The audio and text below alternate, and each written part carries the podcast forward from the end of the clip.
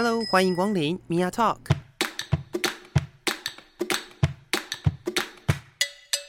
每个人都是有趣的书，有着独一无二的故事。一杯咖啡的时间，与你分享生活点滴。Hello，各位亲爱的朋友，欢迎收听性别 Total Talk，我是 Mia。那今天呢，哇，我非常算开心，因为我邀请了两位来宾。因为我要了两位来宾，所以我就可以少说一点话了。对，有鉴于就是今天是十八号，五月十八号。那呃，昨天呢，就是一年一度的国际不再恐同日。不晓得各位听众朋友们对这个节日是有什么感受吗？这个节日并没有让全世界的同志都可以放假哦。就是很多时候大家会觉得说，就是一个节日，好像就就某部分的人可以放假，但实际上不是。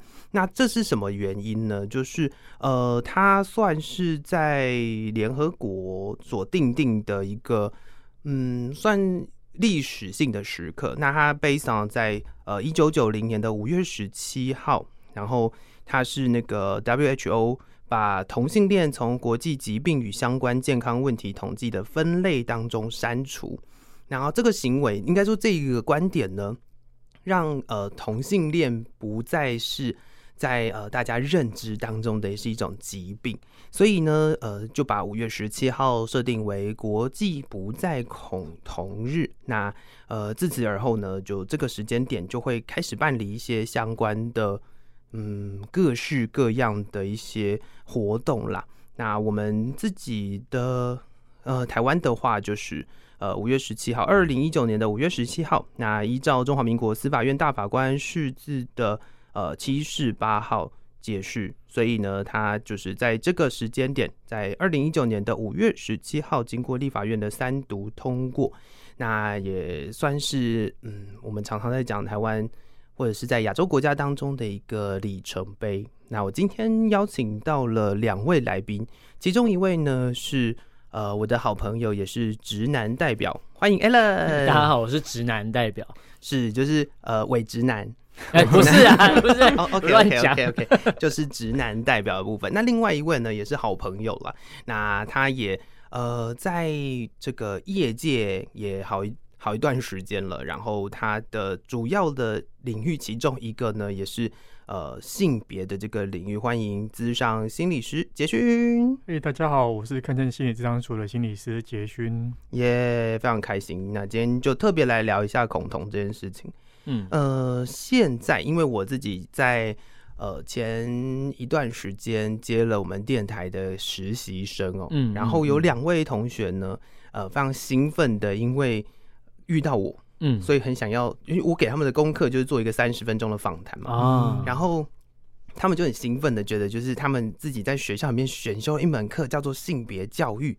然后性平教育不是性别教育，没有性别教育就是性平教育。嗯，然后他们就觉得他们修了那门课之后，有好多好多的话想要问哦。嗯，然后就就找我当访谈对象这样子。嗯嗯，对。然后呃一聊之后呢，才发现哇哦，现在小朋友的想法都这么奇怪嘛？嗯、也不是啦？也不是啦，也不是都这么奇怪。就是说，很多时候其实我们呃，应该说我们认为以往会会是被被认为是恐同，或者是呃比较有。嗯，怎么讲？比较有争议的一些行为，现在或许少一点了，但现在会会呈现的是另外一种，就是更优美的方式。那之后有机会的话再讨论。那你们两位，呃，在生活当中有碰过什么，嗯，就是比较恐同的行为吗？Alan 先好了，我吗？哦，因为我是直男代表。对对对，恐同哦，我现在完全不会了。可是我必须承认，我以前高中的时候有点害怕，因为我高中的时候有被同班同学。但那时候其实我对讲白一点，我对同性恋是没有什么概念，完全没有概念。嗯、然后那时候只会听到一个东西叫做，比如说娘娘腔或什么娘炮。啊、那时候因为学生就喜欢气质气质，就是会以他的比如说讲话声音比较细，是比较阴柔的气质。你看现在讲话都我都会很害怕，对不对？因为我都会陈陈述出比较完整的描述。可以前学生就是啊，你这个娘炮，你这个就只只只会这样形容那个同学。嗯嗯嗯、那时候我根本就不懂，然后他就他就是下课的时候。就一直跑到我座位旁边，然后我一直比如说摸摸一下摸一下，然后是要抱你之类的。然后可是我摸一下就摸手啊。你有收钱吗？啊，没有。哦，OK。因为我觉得就同学啊，因为我们是男校嘛，大家就玩在一起，几乎二十四小时都生活在一起。我觉得那根本没有什么。然后后来有一次就久了之后，就会当然会有一些困扰。是，一下课我想要休息，可是他就会靠在你身体，就是各种的身体接触、肢体接触啊。嗯、但其他的同学不会这样。OK。然后后来有一次我跟他说：“哎、欸，我很累，你不要碰我，我想要休息。”我说有点，我说我就觉得这样有一点烦。然后他说什么？可是我喜欢你啊！然后就讲很大声。哦，你被告白了。嗯、然后我就整个，我就我就那一下就空白了，不是因为心脏漏了一拍，不是心动了，而是什么？我听到了什么？哦。然后全班就呜、哦，然后就在那边说哦，然后就开始说说他怎么样，没有说怎么样，嗯、所以就更加就一一直去攻击那个人。可是我那时候是没有跟着攻击啊，我只是觉得。我不知道我听到了什么，你就是害人家出柜的人。可是，可是我我我什么事都没有做，然后我不懂，我那些我当下也不知道怎么反应，嗯然后我也不知道，就真的是不知道什么是同性恋。讲白点就这样，因为从小到大也没有被教导过，然后也没有特别去接触这样的资讯，学生学校也不教啦，学校不教这个，嗯，所以那时候我就会有点我的恐同，可能是来自于我害怕他碰我，因为大家都说他娘娘腔，然后说他怎么样，然后我觉得他一直摸我，是不是？会会发生什么事？我当时的恐惧是来自于这个。那、嗯、后来到大学吧，回到因为以前在南部嘛，到大学回到北部读书之后，发觉身边很多同学其实都是现在大家所谓的，比如说同性恋。然后久了之后跟他们聊天聊聊，我就觉得，哎，好像根本我我那时候反而觉得他们比较好相处。我不知道为什么，嗯、可是他们都是在学校很容易被攻击的那一群人。然后之后我后来，西米亚就很清，呃，就是你就很清楚嘛。我要叫你明耀吗？不用啊，我是米娅。哦，叫米娅，好好。其实米娅就很清楚，因为我我我反而比其他，后来我会觉得我我要跟他们站在一起，不是说我要变成同性恋，说我要跟他站，我要支持他们。所以他很清楚，其实我我有很多，比如说我连手表的表带啊，很多所谓的象征性的物品，我都会去带彩虹的东西。然后可能有偶尔会被误会说，哎，你是不是同志？我刚刚说没有，我就是支持他们，我觉得这没有什么。嗯然后反而有一些有一些。是同志的朋友还会说什么？我比他们还勇敢，他们连这个都不敢挂出来这样。啊，这也是一种算呃表态吗？它其实也算是一种、嗯、呃使用这些 icon 让让身边的人知道，其实我们是站在一起的、友善的。对对对，友善，然后站在一起的。对，哎、欸，那杰勋呢？我我自己刚刚在在听那个分享的时候，我自己想到两个，一个当然也是我高中的时候的故事哦，嗯、高中的时候也是男校，OK OK，可是我我想要讲的是那个，就是我们高中南校的地方，我们有有个中庭，那中庭有一棵雨豆树，那中庭下面那个那个地方，其实中午的时候都会有七个。所谓的仙女姐姐在那边吃饭，七朵花，对对对对对，所以固定出现的，对。对对对对。可是男校的仙女，所以是男生嘛，所以就是我们就谣传的有七仙女在那边固定吃饭，然后我们就会想着，我就会跟几个同学就会讲着哦这个话题的时候，就想说那是谁，然后他们在做些什么事，就对他们好好奇。哦，然后想要去看看这样子，所以我们就拿着那个那个便当，然后自己走过去，好像自己要去吃饭。可是我不是要去那边吃，然后看着他们，想要知道他们在那里做什么。对对对对对对。然后我就我后来就想，这个动作很有趣啊，因为我好像也好像也不知道那是不是恐同，可是我好像有点像是用这个方式在探索那个是什么的感觉。哦，那那个是恐惧吗？好像好奇比较居多。嗯哼，我、uh huh, 这个好奇里面可能它再多一点事情是我不想要太靠近的那个状态。嗯嗯嗯。所以我觉得好像小时候可能没有接受过太多的性别教育的时候，其实好像自己也有类似这样子恐同的倾向。这个感觉就是真正谈起来会有，呃，会让大家有这种需要去摸索，或者是呃，会又带着一种好奇的感觉去。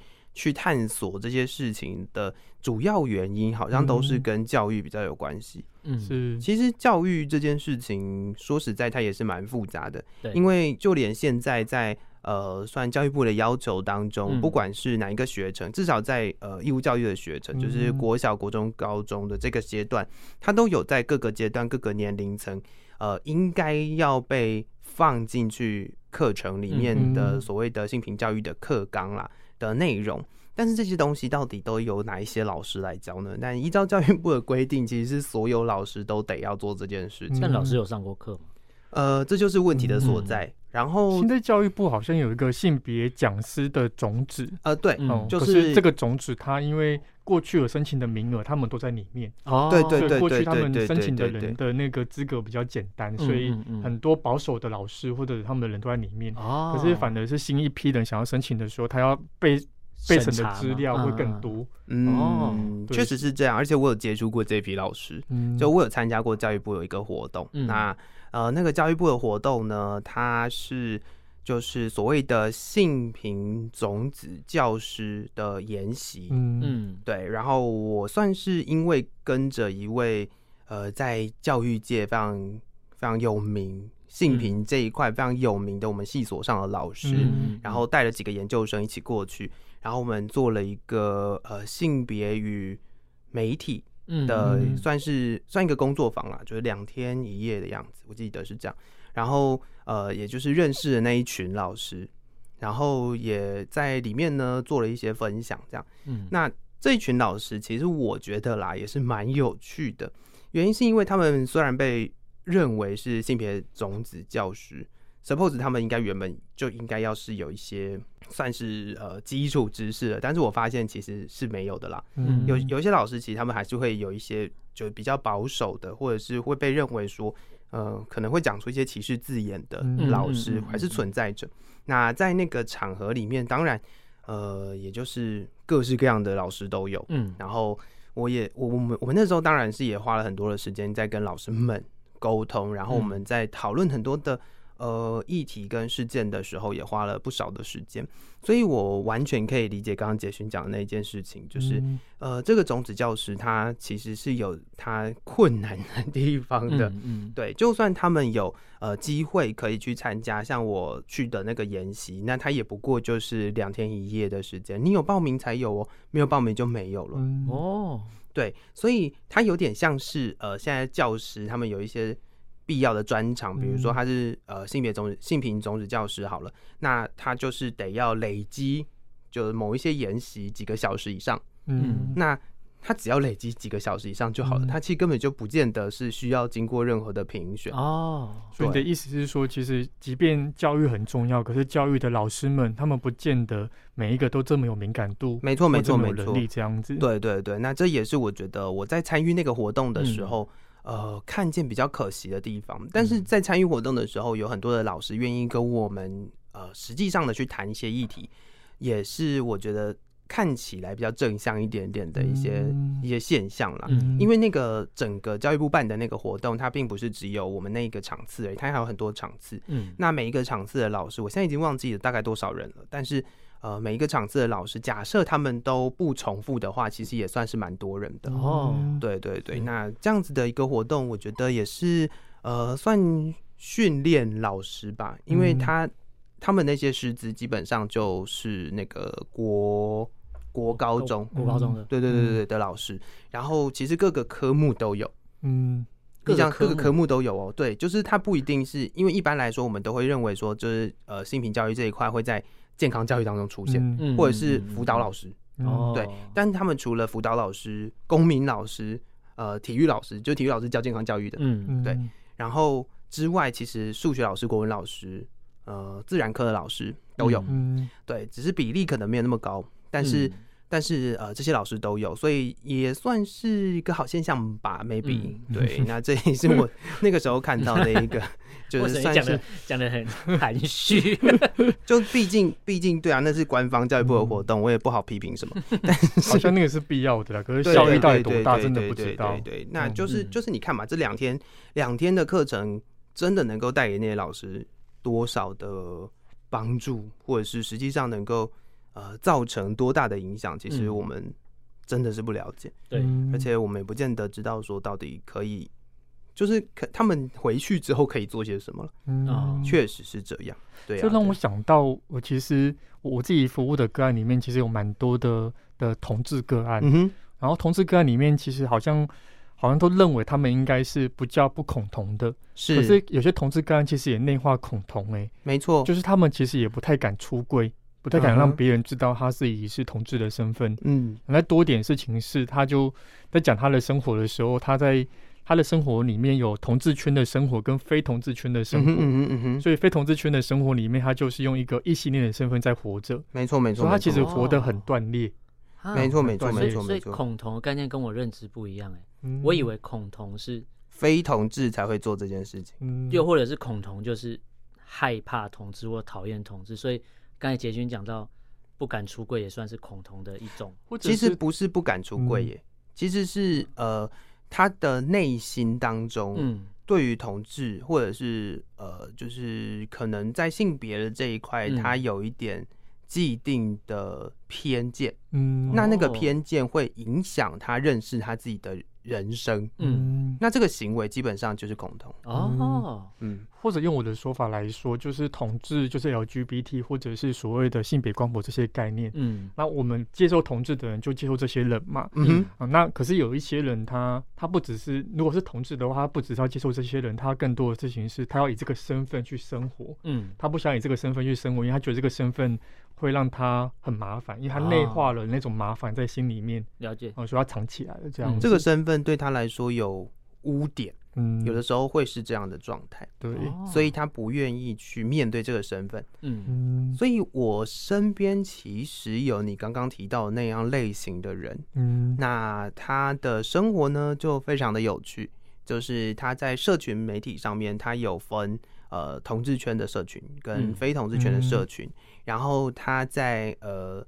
呃，就是很多很多的场合，他其实就是变成好像是两种人格的感觉，嗯、对，然后就是两个完全不一样的人，个性也不太一样，嗯，对。虽然就是你都会知道是是同一个人，是。同一个人，对，嗯、但是呃，如果没有特别去关注他的话，嗯、其实不见得会发现，嗯。嗯我甚至有看到那一种人，他就说两个账号，脸书两个账号，IG 两个账号，对，都会直接分开来运作。嗯，然后在圈内的生活里面，可能就是会有情欲啊，然后会有聊一些私事的事情。没错，没错，没错。一般的情况之下，他都是跟一般的异性恋在一起。嗯，所以他的现实世界跟他虚拟世界，他都是直接拆开。对，拆开来，或私下世界这样子。是。那刚刚提到的跟那个呃学校当中比较有关系的是，就最近。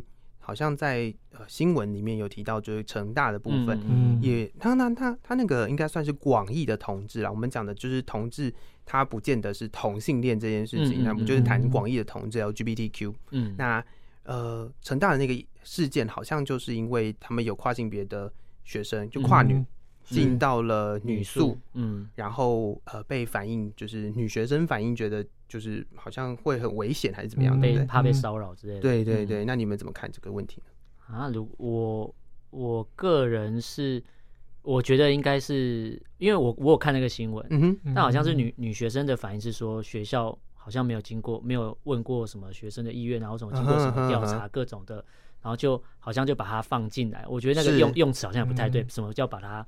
放进去，好像放了一个野兽进去，然后说，好像就觉得，因为因为我觉得可能要让，我觉得还是回归到教育，我个人的概念啊。如果你先教导大家说，哎，跨性别是什么，那你也知道，其实跨性别这个过程是非常的辛苦。然后我个人会觉得，我因为我我我跟米娅会聊，她会跟我分享她学的东西。那当你了解这个过程之后，你就会知道说，如果我今天是一个要犯罪的人，我不觉得我会要经历过 这么痛苦、这么辛苦的心路历程跟。过程中，然后只为了要去做一个这个犯罪行为，我我不觉得他会是这样发生，所以我觉得可能是女学生学校也许有些问题，但我觉得也许是女生的恐惧，或是女学生的恐惧，或是女宿的恐惧，嗯哼，可能是校方跟学生要讲清楚，因为我觉得没有讲清楚的话，即便即便他可能是合合，比如说法规上也合合法合理的话，那他的身份也转换了，那他就是合法可以住在女宿嘛，那不管怎样。学校或是女宿的学生，就这个存恐惧的存在，或是反弹，是会必须存在的。嗯、我觉得久了之后会造成这个跨性别的学生，他被迫一定会搬离这个宿舍。嗯、我觉得他可能会自己觉得，好吧，那我就离开。嗯、但我觉得这不是一个正常解决方式。嗯、对，嗯，我我自己的看法是这样啦，因为我觉得用那一种。就是女学生要要，可能她想要开会，可能要告诉他们这个这样子的假设背后都是说她是不一样的人，所以要要要要要特别的处理，然后要我们同意的那种感觉。可是我觉得这种特别动作都好像表明了一种是，其实你是对对待不同的人在做的动作。嗯嗯。可是以性别来讲，他其实就是就是认同女生啊，他就是。他认同的就是女性嘛，对，他就是女性这样子。是对，所以我觉得应该是回到制度来看的事情是，就是其实男宿女宿这个概念是不是不妥的？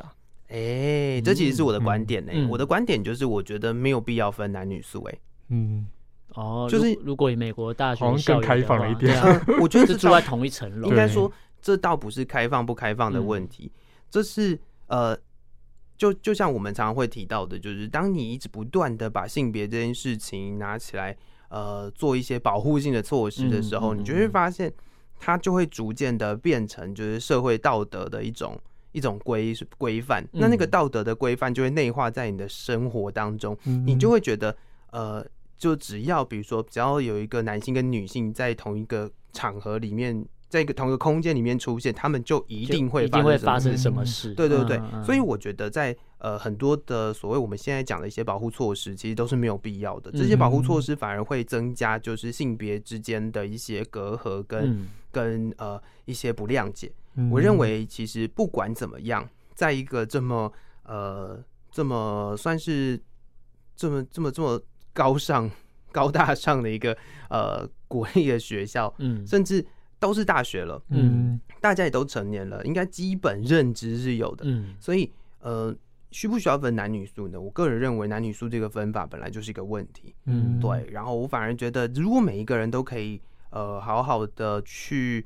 嗯，控制你自己的生活，嗯、我觉得就是你，你，你有基本的认知，你有你，你在知识这件事情上面，你有一个基本的，嗯、呃的的，算是教育，受过基本教育的一个状态的话，嗯，是不是你本来就可以去，呃。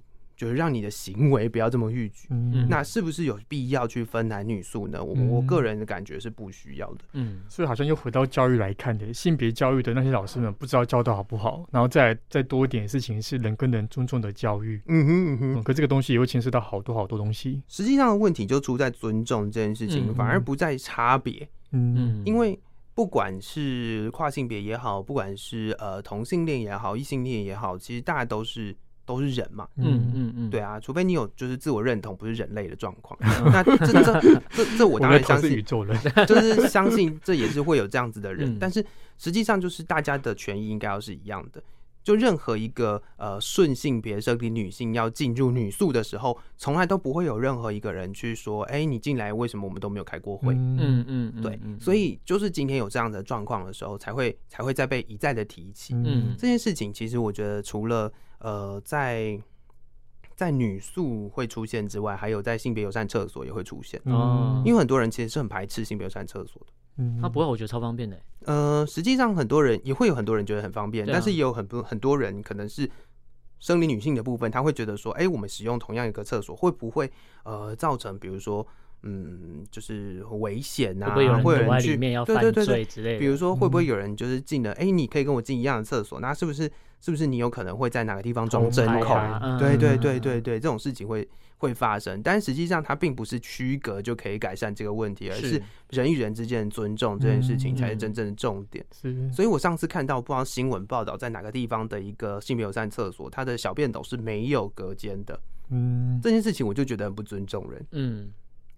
就是呃，性别友善厕所的概念，基本上是所有的厕所使用空间都要有隔间。啊，对，它都得要有一个门可以关起来的，嗯、对，就是至少是指那种尿尿的那种站小便斗、小便斗全部都要，嗯、对，哦、所以这件事情是我看的，我觉得蛮傻眼的，嗯、就是我不会，我不会，呃，是他们误解了性别友善的意思，呃，我倒觉得不是这个样子，是因为他在当初在设计这个性别友善厕所的时候，用了一个呃男厕的识别的逻辑，还用男生的概念套在这个厕所。对对对对对，因为男厕的识别逻辑就是小便斗是不需要不需要门的，隔板可能要，可是不需要门。哦，对，但是但是当你今天要做性别友善厕所的时候，你就得要让大家都有一个固定的隐私。嗯嗯，那那个门其实就是一个很重要的一个空间上面的区隔。嗯，对。那我现在还看到很多的单位，他们性别友善厕所都是升降升的厕所。哦，是啊，是啊，是啊，是啊，是啊，写个名字上去，然后拍个照，说我们有性别友善。没错，没错，没错，因为假装 KPI 有到，对，就是 就是政府也要求要有性别友善厕所，然后我们要怎么做性别友善厕所呢？啊，因为呃，因为什么？你知道为什么会这样讲吗？因为啊，就是所谓的无障碍厕所啊，它就没有分男女性。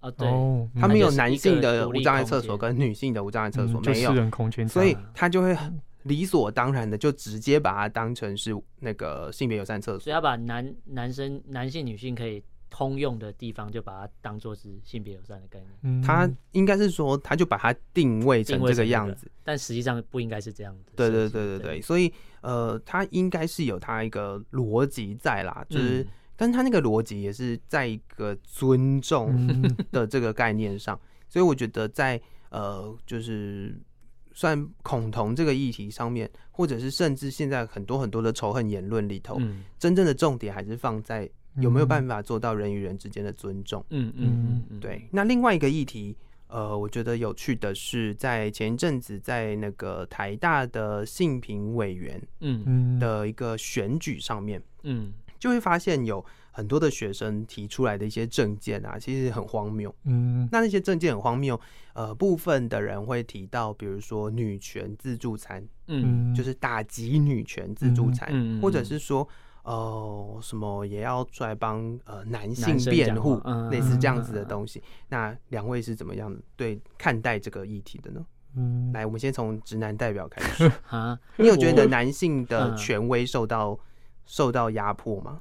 呃，其实我完全不会去在意，比如说男权或女权这个问题，因为我觉得，其实我我我很我很直接可以感受到你刚才讲那个尊重，因为我觉得，就是如果是尊重的话，其实这些议题应该早就应，它不应该被，它不应该产生才对，它早就是因为太早以前，我觉得就是根深蒂固的存在，所以现在只是解决前人留下来的问题，对啊。而且刚才在讲到教育的时候，我就一直很好奇。到底是家庭教育比较重要，还是学校教育比较重要？嗯、因为我觉得学校教育可能像你讲的，假设培训的过程是这样实数的话，然后没有什么验证或考试的话，是那是不是这些我们平常生活大部大部分时间应该在家庭？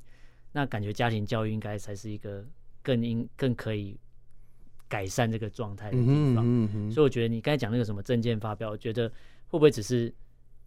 就是喜欢站在对立面，嗯，因为有人提出了女权，然后就是说，我男生也受到权力伤害。可是，可是其实到后来，好像如果回归到大家坐下来讨论的话，其实好像，如果我觉得摊开讲，好像没有没有人任何没有任何人受到损失，只是感觉好像相是相对剥夺感嘛，还是感觉被剥夺了，所以我需要站出来讲一点什么，不然好像觉得男生输了或者女生输，我不知道，我概念是这样。哦，嗯，杰勋呢？你怎么看待这件事情？其实我跟 A 人想法很像哎、欸，就是我觉得，我觉得放在脉络去看女权主义跟男权主义吧，它其实都在讲当时候遇到的状况。嗯哼。可是我觉得女权主义当时候的那种压迫，跟现在男权在讲的那种压迫，其实是有点不大一样的。现在如果是一个为反而反，而之前是一个是真的真的被压迫到，好像得做点什么来来争取一个平等跟跟跟公平这件事情。我觉得是不太一样的脉络，可再多说一点事情是，就是这里面反映了一种背后的价值观，就是我要什么，嗯，我用什么方式来得到我要的东西。啊哈，那不管是男权女权，那个都是回到一种人的，你刚刚说的尊重上面吧。嗯，哦，我觉得是这样子，确实是这样子哦。那呃，如果站在我的立场的话，我会认为说，呃。我个人比较不喜欢使用“女权主义”这个词，嗯嗯、就是我多半都还是会回回到它我不喜欢的翻译叫做“女性主义”。嗯，那呃，我们曾经会有一种说法是，当这个世界不再需要女性主义的时候，就平等了。嗯哦，对，因为女性主义看待的东西基本上是差异，嗯，跟呃平等，嗯，那平等当然有很多种，平等平等的类别可能就又要再开一集节目来讨论。那平等是有很多很多很多的类型的。那呃，我觉得我比较关注的一个平等是机会的平等。嗯，那一开始的女性主义其实基本上她关注的是机会平等的部分，就有多半的呃机会是女性没有办法去拥有的。嗯嗯，对，因为以以往大家认为的人就是男人，嗯，所以呃，比如说投票权也好，比如说参加马拉松也好，这些东西都是经过很很努力、很努力的争取才可以获得的。那呃，如果听众朋友对女性主义不是很了解的话，嗯、大家就可以想一想说，如果站在这样子的一个脉络去思考这一件事情的话，你就会知道女性主义到底是呃是在女性什么，嗯、是在谈什么。但是因为女性主义发展到现在哦，就是呃也有很多的事情是除了单纯我们在谈男女性之间的不平等之外的一些、嗯、呃观点进来，比如说刚刚提到的我们同志这个议题，嗯，那甚至也有呃现在所谓的生态女性主义，它比较关注的是人类跟自然生态之间的一些平衡，嗯，对。那这些这些关注、这些关怀，到现在的女性主义来说，其实都不再是呃单纯大家讲的就是男性可以怎么样，而女性不行这么一个简单的一个说法了。嗯，它反而会掺杂了非常非常非常多在呃讨论平等跟生存两件事情上面的一些、嗯、一些观点。所以就我来看的话，我会觉得就是提出这个意见的人，就是有一种很、嗯、那个叫什么？呃，戏虐，他纯粹只是要戏虐。对我来讲，我会觉得他就是纯粹只是要戏谑。那如果他是呃认真有这种感觉的话，嗯，我觉得他需要再多一点脉络。嗯啊，对啊，对啊，对啊，因为很多人会觉得说，呃，就是男性的权益，因为女性权益的。呃，提升或者是女性权益备受重视，嗯、以至于男性权益会受呃受损。嗯、但是实际上的问题并不是这样，实际上的问题可能就是刚刚 Alan 讲的相对剥夺感。嗯，当这件事情原本只有我可以做，但是你也可以做的时候，我就会觉得我好像少了点什么。嗯，就跟当初在讨论呃婚姻平权这件事情一样。嗯，就是当异性恋的婚姻。呃，就是当应该说，当同性的婚姻要被提出来讨论要合法的时候，异性恋的人会认为说这个是什么神圣的婚姻、嗯、？Anyway，就是这个概念。那这个概念出现的时候，为什么他会觉得他的权益受到损害？他为什么会觉得他被剥夺了？嗯、他其实一样是可以结婚的。对啊，嗯，他的资源资源有没有也没有被拿走？没错，没错，没错。所以，所以这就是所谓的相对剥夺感。嗯、当你觉得你在某一件事情上面有有有特权的时候，嗯，然后。当别人也跟你拥有同样的权利的时候，你就会觉得你权益受损。但实际上，回去思考这件事情的时候，你会发现其实根本就不是如此。对啊，或许剥夺是他的特权。对对对，你剥夺掉的东西是他的特权。嗯，所以刚刚会提到的所谓呃女权自助餐，或者是呃在这个这个意见里面常常会提到就是男权这件事情的时候，又会回头回去想一件事情，就是现在的。呃，所谓的男性研究，嗯。嗯，其实也是从女性主义开始的，嗯。哦，对，就是如果说谈讨论男性研究这件事情来说的话，其实它也是从女性主义开始，嗯，它然后它也是关注在就是差异跟平等上面，嗯，所以不是大家所想的这么简单啦，我觉得，嗯，但是这个领域我没有跳进去，所以我就没有办法跟大家解释太多。不过我觉得这是一个，呃，这是一个可以提出来让大家去思考说，其实。呃，我们一直认为的，比如说女权，比如说女性主义的那种不平等的感觉，嗯，就是会会让你有一种，就是好像好像呃，女性会扩张到一个什么程度的那种感觉，嗯、会压迫到你的，压迫到生理男性的那种感觉，嗯、其实是，嗯，我觉得是多虑的啦，嗯，实际上是这样，我觉得是多虑的，反倒是，呃，今天在一开始的时候，杰军提到的那件事情，就是不见得每一个呃同性恋。都不会恐同，嗯、就跟不见得每一位女性都有平等的概念是一样的。嗯、对，因为性别这件事情其实是很需要被教育的。嗯，然后再呼应一下 Alan 刚刚提到的家庭教育，嗯，因为家庭教育不在教育部可以管辖的范围之内，他们有一个呃小手册告诉你。嗯家庭教育应该要长什么样子？对，所以当然家庭这件事情，就是智商师应该很理解，就是家庭这件事情对很重要。嗯，但是家庭里面怎么教育，或者是家庭当中的呃人怎么互动，嗯、这件事情是政府没有办法管的。嗯嗯，这倒是一个我觉得比较可怕的问题。对啊，这变得是一个我们都必须要努力去。各自好，学习好的一个状态。没错，没错。所以，呃，所以政府才会那么认真的想要要求老师嘛。嗯，对啊，他只能要求到老师，他只能要求老师，对对对，他只能要求老师。但是，嗯、但是因为呢，呃，多拥有一个所谓性别种子教师，也不会让他多收，就是他的薪水也不会比较高。嗯，我记得好像是这样，就是他原本是教数学还是教数学，那他的那个就是、嗯、只要多教一门课吗？哎、欸，不用，因为没有这门课。嗯，没有吧？我记得没有这门课，没有。对啊，所以他只是取得这个种子教师的资资格，但他没有这没有独立一门课。是是是是啊，这这这那这到底要干嘛？现在只是要头衔而已。对，它就是一个头衔。其实是哦。对，那你有性别呃性别平等种子教师的资格呢？嗯，你就有机会可以在学校的性平委员当中被呃选为是学校教师的代表。嗯，哦，你就假设有类似的事情要开会的时候，对，他是其中一个代表，没错，没错，没错，啊好像好像是这样，我记得好像是这样。啊 对，那如果你没有在那个种子教室当中呢，你好像就不能进到那个神圣的殿堂。没有任何发言权，对不对？所以我觉得性别这块怎么说的，好像要离那个完美或者是好的状态还是好远哦。对啊，确实是如此，还有很长的一段路要走。嗯对，所以我们在呃国际不再恐同日的隔天，嗯，就聊了一个这么沉重的话题。不会啦，我觉得蛮有趣的啊。嗯，实际上也是让各位听众朋友们可以去思考看一看，嗯，当你今天碰到跟性别有关系的议题，或者是跟性别有关系的事件的时候，呃，像我的节目都会一直跟大家讲，比如说从电影啊，嗯从文学啦，呃，从很多的地方去看性别。那嗯当你真的是实际上碰到人的问题的时候，嗯你要怎么办呢？没有哎、你真的找不到哎、就是没有没有一个地方 可以可以呃去去实际上的找到一个帮助，就连我刚刚提到就是性别种子教师，嗯甚至家长都不会知道那个嗯老师到底是不是性别性别平等的种子教师吧？嗯对啊，所以这这也是一个呃大家可以去思考的。当你今天碰到这样的问题，你碰到人的问题的时候，嗯，你要怎么去找到一个可以去协助你的资源？嗯那就我来看呢，其实台湾在这方面很努力的一些机构，像是同志咨询热线，嗯。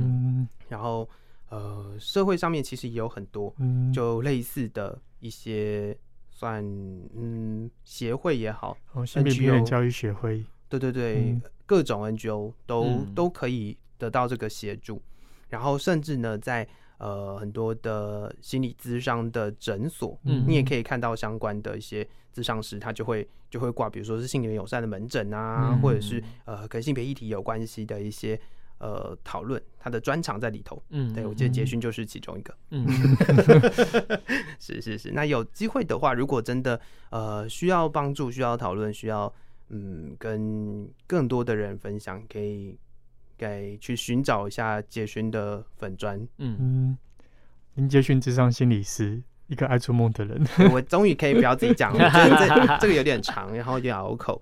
那如果呃针对节目或者是有什么嗯希望我来讨论，然后想要听听看我的观点的，也可以搜寻呃脸书粉丝专业用声音说故事，对你就会找到我的个人的粉砖。